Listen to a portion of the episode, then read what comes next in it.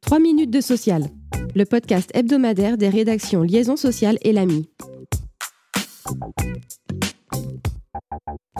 Après 12 séances de négociation, les partenaires sociaux ont abouti cette semaine à un accord national interprofessionnel destiné à faciliter la prise en compte des enjeux de transition écologique dans les entreprises. Il est ouvert à la signature jusqu'au 24 avril. Les trois syndicats de salariés, CFDT, FO et CFTC, devraient le signer et ainsi lui conférer un caractère majoritaire.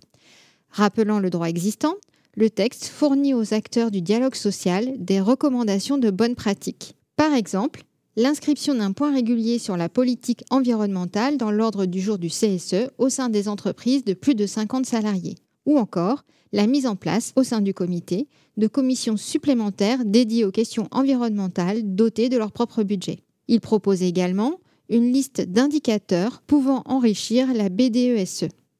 Retenons que le projet d'ANI n'intègre pas de nouvelles obligations pour les entreprises et n'appelle pas de changement normatif. Confrontées à un absentéisme en progression, comment les entreprises peuvent-elles agir pour maintenir un lien avec les personnels éloignés de leur poste? Dans un accord conclu le 23 février, l'EPIC Régie Ligne Azur, qui exploite les transports en commun de l'agglomération niçoise, a mis en place plusieurs mesures pour maintenir ce lien. Elle institutionnalise une commission des cas particuliers à laquelle participe le médecin du travail. Cette commission se positionne sur la situation des salariés éloignés de l'emploi pour déclencher, selon la situation, une démarche de la cellule de contrôle ou de la cellule d'assistance. Les agents de la cellule de contrôle vont, si nécessaire, sur le terrain pour effectuer des démarches adaptées ou de simples prises de contact. En fonction des constats réalisés, la direction peut décider de ne pas prendre en charge la rémunération des jours de carence ou de suspendre la subrogation des indemnités journalières. Par ailleurs, compte tenu de l'émergence des départs volontaires et de l'évolution législative sur les abandons de poste, l'accord détaille la procédure à suivre en cas de rupture conventionnelle et de congé sans solde afin d'être transparent dans le traitement des demandes.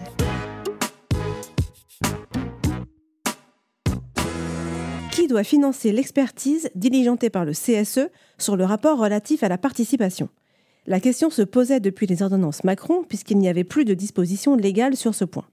Dans un arrêt du 5 avril, la Cour de cassation se prononce en faveur d'une prise en charge intégrale par l'employeur.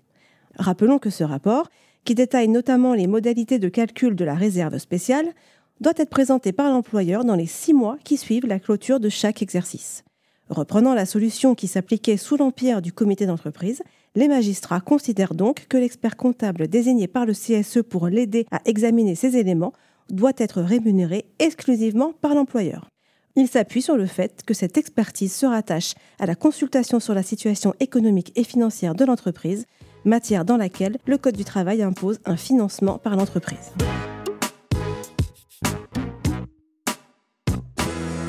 5,4%, c'est le taux d'augmentation du barème des indemnités kilométriques à utiliser en 2023 pour l'imposition des revenus 2022. Ce barème forfaitaire permet d'évaluer les frais de déplacement des contribuables qui utilisent leur véhicule personnel pour des déplacements professionnels. Il sert également pour les cotisations sociales, l'indemnité versée par l'employeur aux salariés contraints d'utiliser leur véhicule pour les trajets domicile-lieu de travail étant exonérée lorsqu'elle ne dépasse pas les limites qu'il fixe. Merci de nous avoir suivis. Pour en savoir plus, vous pouvez consulter le site you.